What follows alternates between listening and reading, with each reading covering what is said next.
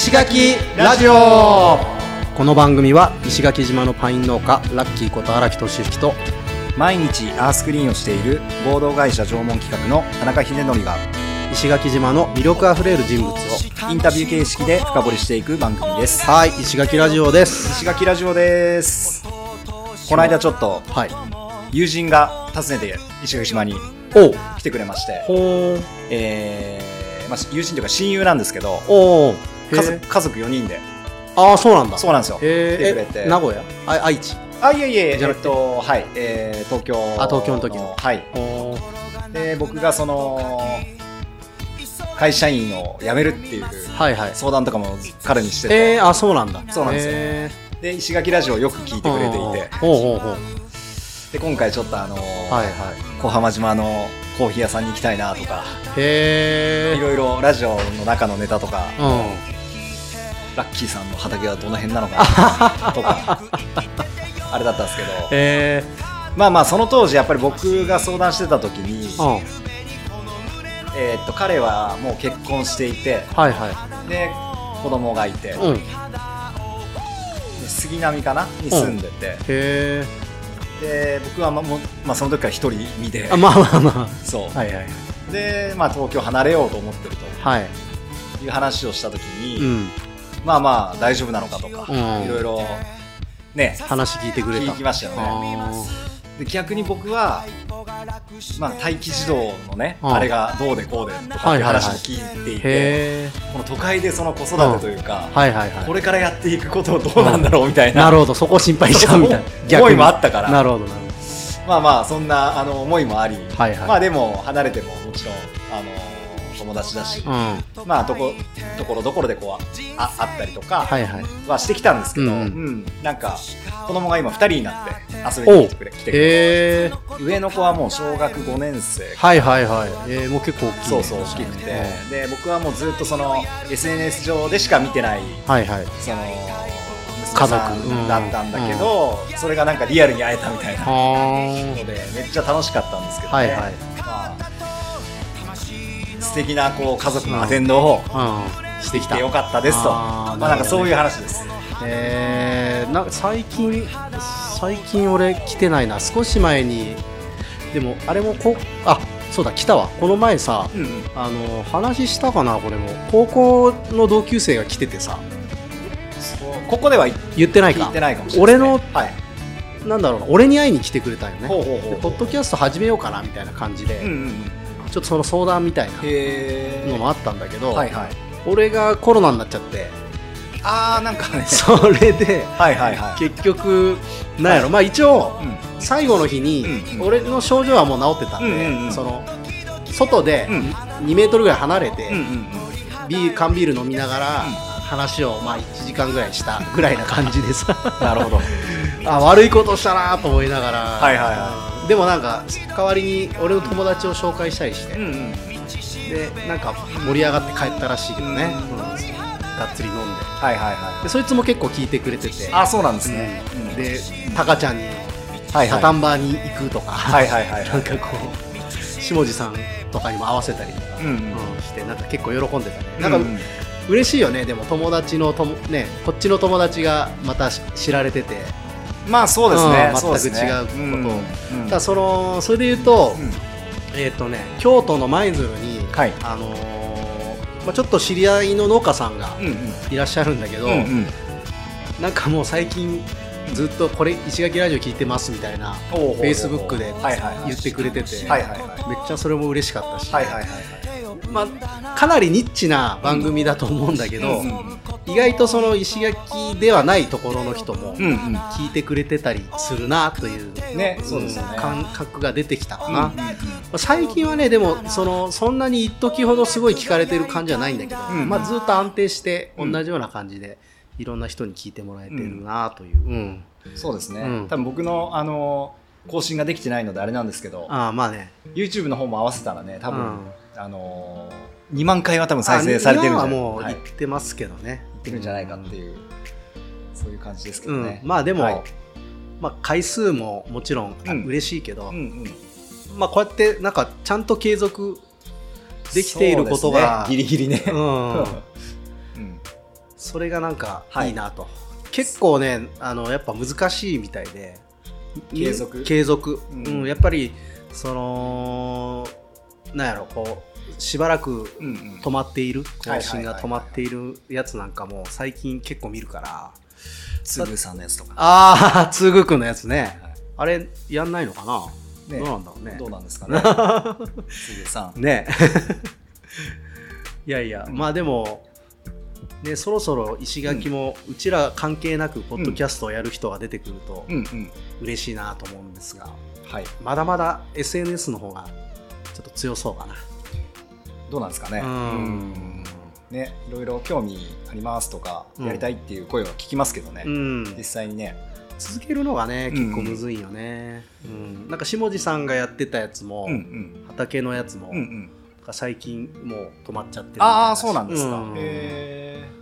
だからねなんかそれに比べたらうちらは割となんかうんちゃんと続いてて、はいはいはいはい、まあそれもでもうちらの場合はさちょっと違うよな。あのゲストがさ、そうですね。知らない人が来てくれるっていうのは、はいはいはい。なんかそれだけで結構ありがたいというか、うんうん面白いところもあるからそうちらがうん。なんかいい人脈作りになってんなみたいなところがいいところなんだろうねね石垣ラジオそうなんですよね、うん。なんかいよいよこう次のゲストさんとかもうん2人が全く知らない全く知らない。人とかがもうもうれ、ね割と連続でそういう感じで来てたりするんで、ううなんかそこら辺もいいよね。面白いですよね、うん、だからヒデがさ最初、テレフォンショッキングがって言ってはいはい。どうなんだろうと思ったけど、うん。やってみたらうん。こっちの方が全然広がったなという感じで。ね、うん。うん。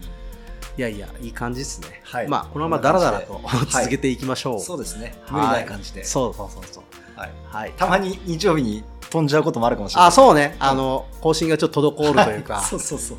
月曜日に更新されたとかね、はい。そうそうそうそう。んなこともあるかもしれませんが、ま末永く。ああの末永くだらだらとお付き合いください。はい、よろしくお願いします。これ終わっちゃダメですよね。あそうだ。そうですよ。これは終わ終わりそうな雰囲気本当だ終わり終わろうと思ってた、今、はい。はい。そうだ今日はさはい。あのーちょっとたまにはたまにね何回かやってるけどはい。た。まには雑談もしていこうかみたいな話で。まあちょっと、あの、取っとかないともしかしたら穴が開くんじゃなそいうかっていう。そうそうちょっとそれがちょっとね、ストックを 作らせてほしいとい一うことで。個だけね、うん。あの、ゲストさんの都合とかもあるので、うん。っていうので、はいはい、取りましょうっていううん。回ですね。でテーマが何だったっけヒデ？テーマが、だから、ね、何も考えてなかったんで、うん。えーっと、まあ、近況報告じゃないけど、まあそうだね。んな感じでうん、ちょっとダラダラ会で。うん、それで言うと、はいそうだな。まあ俺は、まあ、パインが終わりました。今年は。自分のパインがおうん。ーあ、そうなんですね。そうだね、うんうん。で一応ん。計画していた数字まではいかなかったんだけど、うんうんうん。そこまで悪い数字でもなく、ん。まあおおむね、うん。あのー予想の範疇の結果だったんよね。まあ、それはそれで良かったんだけど、はい。まあ、かぼちゃがねでもちょっと今はいは回うんだいぶこけたので、うん。予定よりもうん。どうだろうな、大も大さん？量で言うと1トンから2トンぐらいちょっと少なかったから、うーん。うん2トン2トンぐらいかな、まあ、もう予定量。あそうなんですね。そうそう。なので、うん。まあ、それはちょっと来年に生かしたいなというところかな、やっぱり天候不順なんですか？天候不順もあるけど、うでもそうではないね今回に関してはね。うん。あのというのは、うんうん。まあ、同じぐらいの時期に植えた先輩たちは、はい。ちゃんと取れてる人もいるので。ああそうなんですね、で取れてない人もいる、し、まあ、その天候だけではないへ何か。でその何かは、うん。まあ自分の中ではいろいろうん。原因はこうなんだろう頭にはあるんだけど、うんうんうん。はい。うんまあそれを来年以降どうしていくのかなとうんいうところかな、まあでも、農業に関して言うとさ、うんうん。こうまあ、農業だけじゃないのかもしれないけど、いうん。結局いろんなことがあって、うん。肥料の値段が上がってきてたり、で、まあ、肥料以外のものん。の値段も上がったりで、うん。まあちょっとね経費がすごい昔よりかかる。で人特に大きい会社なんかはそうだけど、うんうん人件費も、うん。おーね、最低賃金が上がっているので、うんうん昔に比べたらやっぱこう利益を出しにくいうん。状況にはあるよなという、なるほど。うん。なかなか厳しい農業は厳しい時代に、そうなんすか。うん、入ってきてはいるけどもほうほう。まあ、でも結局食べ物なんで、ほうほうほうほうほう。あのーまあある程度はね、うん。あの生き残れるとは思うんだけど、うんうんうんうん。俺次第みたいな感じにはなってるかな、へー。うん。そうなんですね、うそっかそっかそっか。そうね。ヒデはどんな？最近。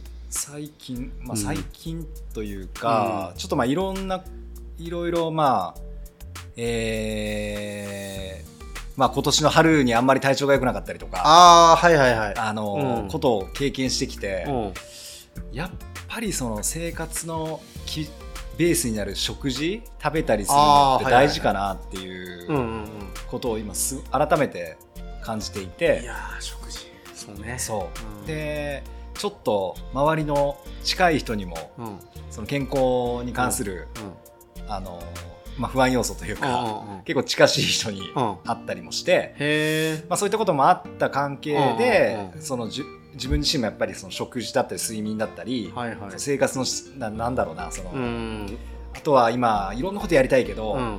全部全然回ってないみたいな、はいはいはい。ややりたいことはた山のようにあるんだけど できることも少なすぎて、はいこれをなんとかしたいっていうのもあって、いかにその日中のパフォーマンスを上げるかみたいなはいはいはい。とこを考えていくとやっぱりいいものを食べて、うえーその自分が一番パフォーマンスを発揮できるんうん。状態に持っていく？それなんかあ頭が働いてないみたいなイメージなんか頭が働いてないではないんですけど、なんていうのかな？もっとできるだろうみたいな。なできないのは何、うん。その食事に原因がある？食事ってものすごくメンタルとかにも影響出るじゃないですか。あメンタルあー。あのメンタルだけじゃなくてフィジカルっていうかその、うん。体調にもあの、はいはいはい。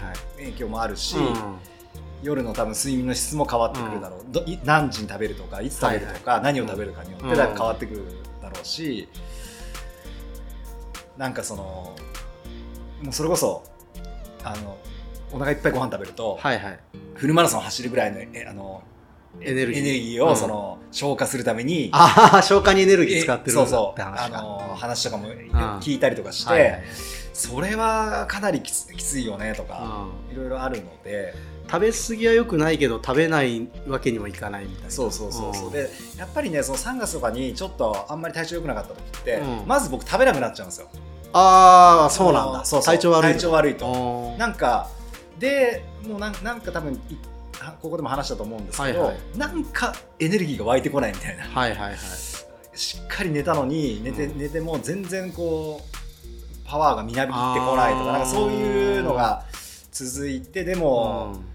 食べる気力もないはいはいはいじゃない。けど、なんかそこが一番大阪になっちゃって。なんかそう食べるのさあれでも結局ルーティンにせんといかんよね。なんかそういう食生活の形を作らないとさ。うんそうそうそれもうん。ありますよね、うん。なんかこのルルール決めじゃないいやもう考えなくても、うんうんそう行動に移せるう。ん、うん、ことってすごい大事な気がしていて。確かに確かに。その考えて面倒くさくなっちゃうのを外すみたいな感じ。もう、うんそのご飯作る時間があるんだったら、うん。なんかしたいっていう方が勝っちゃって、そうするとご飯がどんどんどんどん後ろになるじゃないですか。後ろになるというか、ほあのおろそかになっちゃって、はいはいはい。で結局あのーなんかへよくなよくないもんじゃないけど、うん。なんか適当なものをはいはい。ちょっと食べちゃって、うん。うん。でそうね。そう。いやなんかやっぱその俺もヒデも朝ごはんを今食べないってやってるじゃん。朝ごはん食べない食べないね。結構まあ朝ごはんを食べるってうん。ルーティンにはめやすいような気がす朝ごはんはねでもねやっぱり食べた方がいいっていう話人の話も結構最近聞いて、るうんなんかちょっと僕の中でもいろいろどうどう？迷ってる。俺もね、うん。結構迷ってて最うん。近食べたり食べなかったりしてるんだよね、うん。俺もそうなんか似たようなことを結構思ってて、うんうん。ちょっとなんか生活の中で、うん。いつもやることみたいなのやっぱ本当作っていかないと、な結構ダラダラしちゃうことが多くて時間がもったいないというかこう、ねそううんですよね。やっぱそのシャキッとこう、うん。これをやってうんじゃあ仕事に行くみたいな、うんなんかその流れをうんうん。すごい作りたいなと思った時に、うん。なんかね朝飯食ってた時は俺その流れあったような気がするんだよね。うんうんうんうん。で朝飯食わなくなったらうん。割と朝の余裕ができちゃって、うんうん時間に。うん。するとなんかそこでなんかはめ込めば本当はいいんだけど、うんうんそれがうまくはめ込みが、うん。朝ごはんよりはめ込むのがやっぱちょっと難しいのかなうん。うん生理的欲求じゃない？朝ごはんを食うっていうのは、まあ、ある意味。うん。うん。うん。だから割と人間はなんだろうそのご飯を食うということは、うん。あのルーティンにはめやすいうん。うん。ような気がするんだよね。あそうですよね。うん。決まった時間にまあある程度決まったものを食べて、うん。えーその体調がやっぱり自分が一番いい状態を作っていきですよね。だ例えば昼寝するとかでも人によっうんてあるじゃない？なんか昼寝しないとちょっとうん昼の仕事、農家なんか結構あるんだけどそう。まあそんなことを僕は最近取り組んでます、うん。そうね。食べ物うん。の質を上げるっていうとどういう感じ？食べ物の質を上げるのは、うん。えっ、と恥ずかしい話あの、うん。親からこの間味噌を僕もらってたんですけど。ああはいはいはいあれをずっと冷蔵庫の中に眠らしちゃってて。あの親は自分で作ったやつ。そうですそうですそうですそうです。でそれをちょっと食べ始めて。おうおうだから一日一食一食っていうか一回は味噌汁自分で作るっていう、味噌汁ね。そうそうそうそう。味噌汁いいよね。味噌汁を作って、えーそれと一緒に納豆とご飯を食べるっていう。あーなんか結構似てるかも。そう。納豆とご飯になるな。そう。わかる。それで、えっと味噌汁の中には、はいはい、できるだけこの島で採れた野菜？ラとかそうそう野菜入れてうきのことかも結構たくさん、はい。きのこはまあ島じゃないですけど、はいはい入れて食べるっていうのんをそれで言うとそう俺味噌汁はうん。前やってたんよ、あそうなんですね。でも今なんか作るの億劫になっちゃって全然やらなくなっちゃって、うんうんうん。だけどもう最近ちょっとまたうん。良くないと思って味噌買ってきて。ああそうなんですね。少し前ぐらいからはい。俺も味噌汁とご飯。はいはいと納豆それこそ、はいはい。あとはキムチ、チだったりとか、うんなんかそういうものを。うん。でなんかそれって俺朝朝食うとなんかうんうん。バチッとはまるような感じがあって、うん朝食ったり食わなかったりして今様子見てんのよ。なんかどっちがいいんだろう自分にとってっていうんで、多で分そうですよね。食い始めて思うのはなんか長いことそれを俺はやってたので、うんやっぱり食べた方がいいんじゃないかなっていうようなうん風に傾き始めてる、うん。ただたまに朝食べてうん。ちょっと胃がもたれてるうんみたいな時もあるんだからどっちなんだろうってまだうんねそうですよね。振り切ってない感じ、で自分の一番軽く体が軽くこう活動的に動けるのを見つけてたらいいですよね。そうそうそう。なんかこれってだから結構人によるっていうところにうん。結局戻ってきたね、うんなんか、あそうね一日一食でもすごいアクティブに動いてる人もいるし、うん。3食3食っていうかまあ4食5食はいはいはい。細かく食べるのが一番いいっていう人もいるしね,、うん。ねその辺は。そうね。なまあそれで言うと本当は俺朝やっぱ本が読みたいなっていうのはすごい思ってて。でやっぱ4時半ぐらいの起きて、うんうん。で本読んでうん。ご飯食べて、うん。で出勤みたいな、うん。出勤というかまあ仕事みたいな感じ。うん。のルーティンをやってた時は結構良かったんで、そっちに戻そうかなとおいうー感じなんだよな。まあそこからまた膨らませると、うん。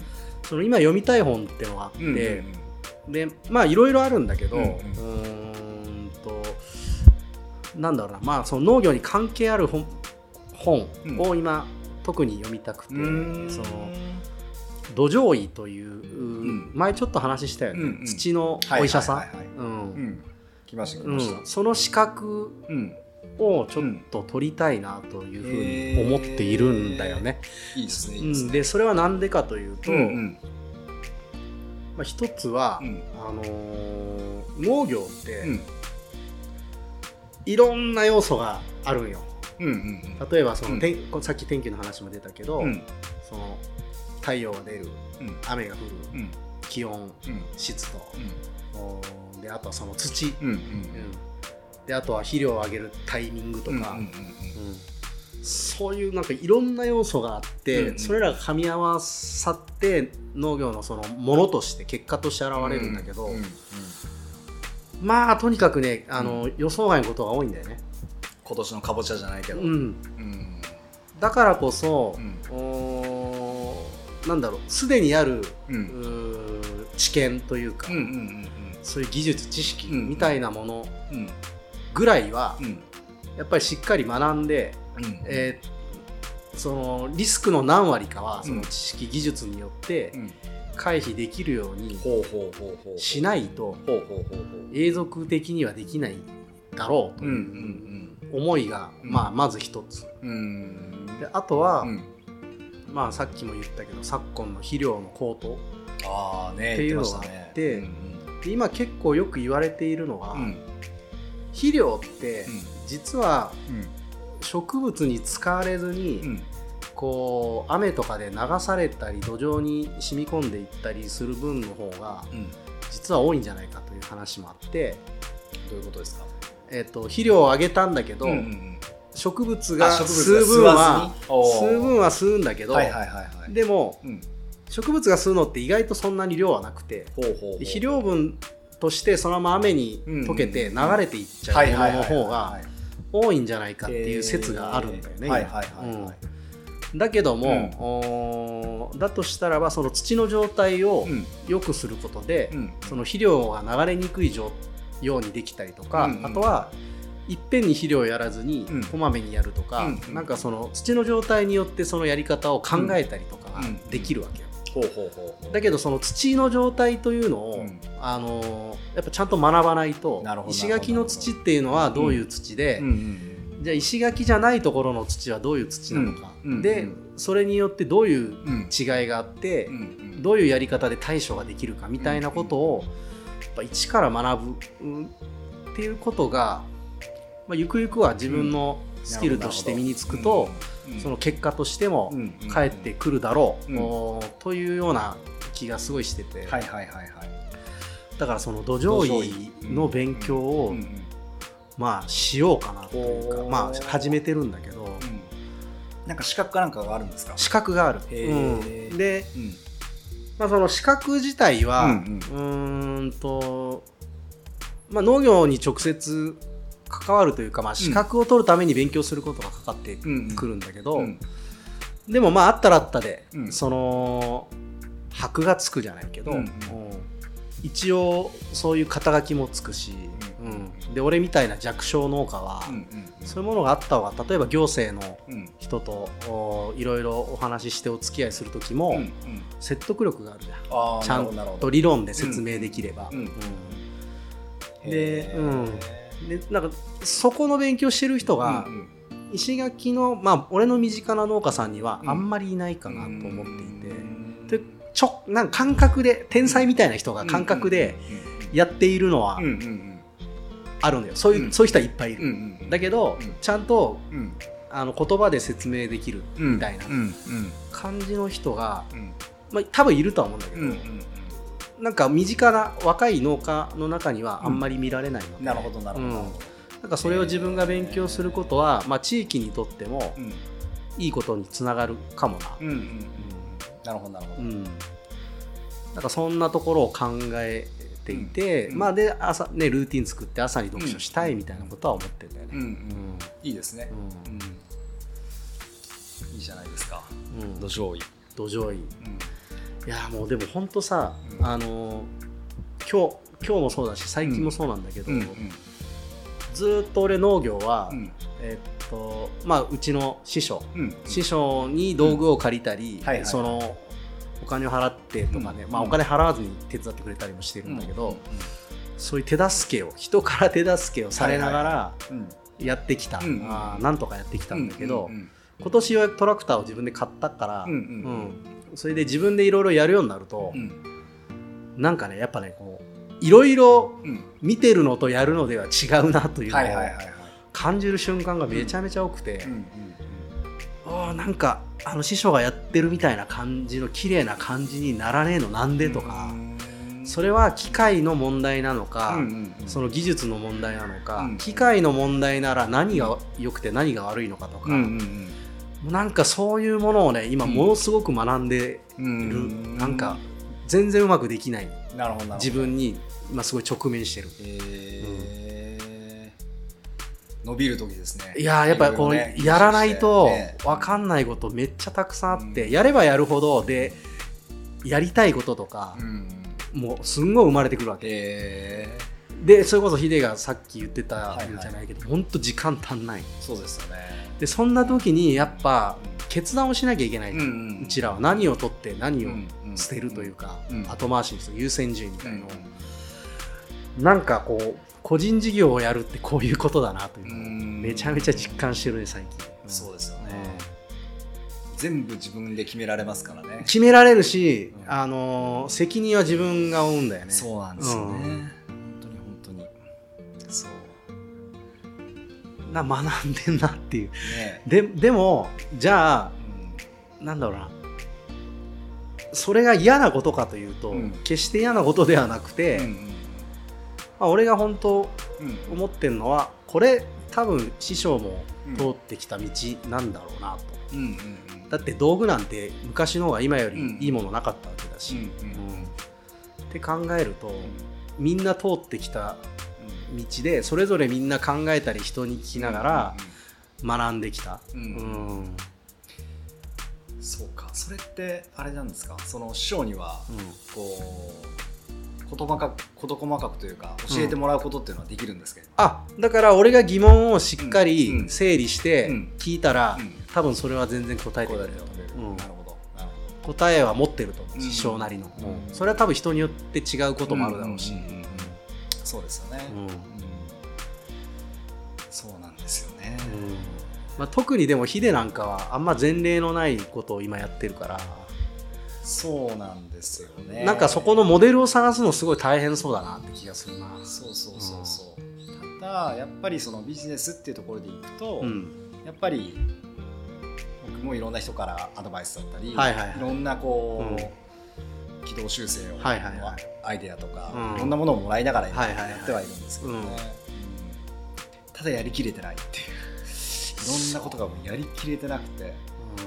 だからそのあたりのあのマネジメントというかそうね。そういうね。いやでもさ多分創業期ってなんかそれはやんなきゃいけないことな気もするんよね。うん。例えば、うん。まあ、これからうんうんその事業がある程度うまくいくようになって、うんうんうん。お金が回って、うんうん。仕事量が増えて一人じゃできません人雇いますみたいな感じになっていくとするじゃん。はいはいはい。でまあ人雇ってこう人に、まあ、委託するというか、うんお願いする段で、うん。自分がある程度、うん。その業務の全体みたいのをうんうん。把握できていないと、うん。なんかううまく投げることも多分できないよなという。まあそう。まあ荒木さんよく言いますよねそれ、うん。ね前も多分その話聞いたことあると思うんですけど、ただ仕事ってどんなことがあるかも分かんなくないですかっていう。だから僕の今の感覚ってうん。割と何が仕事で何が仕事じゃないとかってないからああなるほど。例えばその、まあ例えばその、うん。本当に業務的なこと？はいはい。例えばじゃあどこどこに、うん。えー何々をこんこれだけ輸送しましょうとか、はいはいはい。そういう別になんか測れるものであれば、はいはいはい。もちろん自分もやってくれば、うんあ1時間あったらこんくらいできるよねとかっていうのは分かるからうんうんうん。それは全部あのもちろんやった上でうん。任せるとは思うんですけど、ただその、えーそれで測れないところってうん、うん、もう分かんないいじゃないですか。やそこはもう無理なんじゃないかそうそう分かんないじゃないですか、うん、だからその外部俺で言うと、うん。機械なんかが、俺はもう全然知識も技術もないわけ。うんうんうん。で、まあ、基本的に多分、その農機具屋さんにうん。修理お願いするという形にはなるんだけど、なんか何が悪くなって、えーどういうことをしたのかぐらいは、うんこう壊れた時にやっぱ把握しときたいんよね。なんか同じことがあった時にその農機具屋さんにも伝えうまく伝えられると思うし、こんね、前のはこういう理由でうまくいかなかったみたいなことも言えるだろうし、なんかこう全体その必要最低限の全体うんうん。をやっぱ一通り経うん。験しとかないと、なんかなこうお願いし丸々いろいろお願いするんだったらもう本当外部の人にうん。丸投げっていう形なんだけど、うん。社内の人にお願いするっていう場合はやっぱなんか俺もなんか知っとかないと、話もできない、まあまあそうですよね。そうですよね。なんかそれをすごい考えちゃうんだよね、でうん。その俺師匠なんか見てると、うん。なんかそこら辺がやっぱいろいろできる人だなうんっていう風に見えてるわけ俺から、うんうん。うん。でも例えばその農協のこのさっきの土壌医的な知識とかがうん。こう明確にあるわけでもないわけよね、うんうんだからそういうところあるんだけど、うん。でもそうじゃない勘どころとか、うん。聞いた聞いたことあることとかはうん。もう全部分かっていて、うんでなんとなくこの観察して木の状態見て、いろいろ試したりとか、うんそういうことができるよね、なんか、うん。ああいうの見てるとやっうん。ぱ経営者ってうんなんか専門性だけじゃうん。ちょっと無理だなっていう感じ。る、うん。なるほど、あと人を見る目とかね、うん。めちゃめちゃ気使ってるもんね。なんかうん。従業員の細かいとこいろいろ見ててさ、うん。で俺はほら今うん割と半分外の人になってるからうん。手伝いは行くけど、うん。うんだからそういう中の話とかも,、うん。もうたまにしてくれるんだけど、ああよく見てんなっていうのは、その都度いろいろ感じる、そうですよね。いやヒデヒデは何？その雇いたいみたいなとかはなんかあるわけ、雇いたいっていうかやっぱり、あのーもう一人でできる量ってうん。限られてくるんで、はいはい。うん。できることって限られてくるから、うん。やっぱりあのーやなんか一緒にこうやっていく人たちを増やしていきたいなって思いはありますね。うん。うん。そうよね。なんかこのそう。人を雇うもう一つの利点というか、うん。うん。その自分一人でできることってやっぱね、すごい小さいことというか、うんうんやっぱたかが知れてるんだけどうん。うんやっぱ人が増えるとその分可能性もなんかそうそうそうそう。自分にない感性とかさなんかそういうものがうん。すごい増えていく。それは例えば会社をやるとしたらすごい財産になるようなものな気もするし、うん。でその時になんだろうバランスよくうん。こう関われるようになりたいなっていうイメージはあるよねすごい。バランスよく関わる。バランスよく。だからそのなんちゅうのかな。うん。厳しさも持ちつつうんうん。なんかその人のいいところみたいなものうんをやっぱちゃんと引き出せるというか、まあそうですね。うん、多分そこの良さが欲しいですもんね。そう良さが欲しい。そうそうそう。ただでもやっぱ経営者としての視点もうん。大事なわけじゃん。それってうんお金の話とか、うんうん。給料だって、うん。こいつ能力あるからうん。もうできるだけ上げたいってう。ん。けど、あうん。上げちゃうと財政的にまずくなったうんりとか、うんうんそういうこともあるじゃない、そうですね。うん。どういう形で上げるのがいいとか、うんうんうん。なんかそういうのもうん。妄想だけしてる、うん。で、ね。うん例えば給料の話で言うと、うん。面白かったのが、うん。これ若新雄純さんっていう人が言ってたんだけうんど、あのー基本給をうん。上げると、うん。あのー会社の売り上げが悪い時も、うん。この高い給料を上げ続けなきゃいけないから、そのまあ賞与という形、うん。ボーナスみたいなもので、うん。こう売り上げに応じて、うん。あのー大きく給,、配分をすると、うんうんうん。いう話とかうね、ん。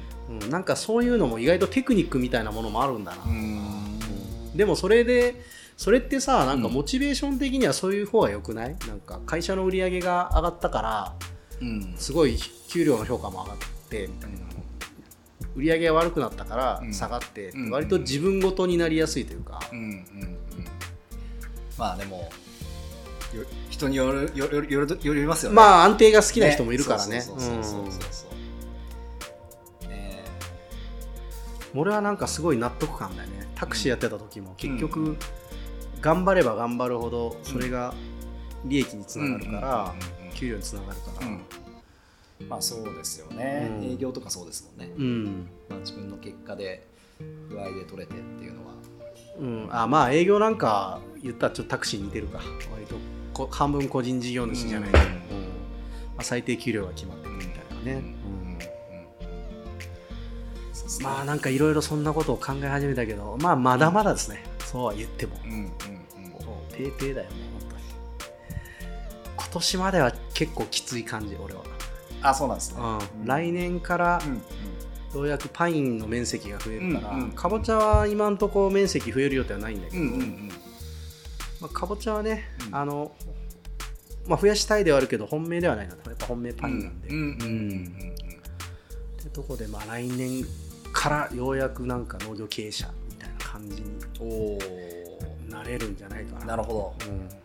いいですね、うん、じゃあまずはその体調を整えてそうね。朝の時間を有効利用して。そうね、はい。それで言うと一番大事なのはなんか早く寝るかなっていう。そうそう。さっきねちょっと僕も言おうとしたんですけど うん。あとね僕アルコール減らそうと思ってて、ああそれもちょっと俺もうんうん、同意あ同意。ど全く同じこと考えてた、そうそうそうあそう。でやっぱりね飲まない日を作るとかーそうね。飲まない日にまあ本を読むなりそのインプットをするうんみたいな時間をうん。作りたいなうん。と最近結構思っている、そう。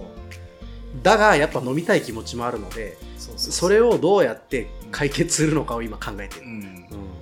なんか食べるのと飲むのって結構似てると思ってて。というのは？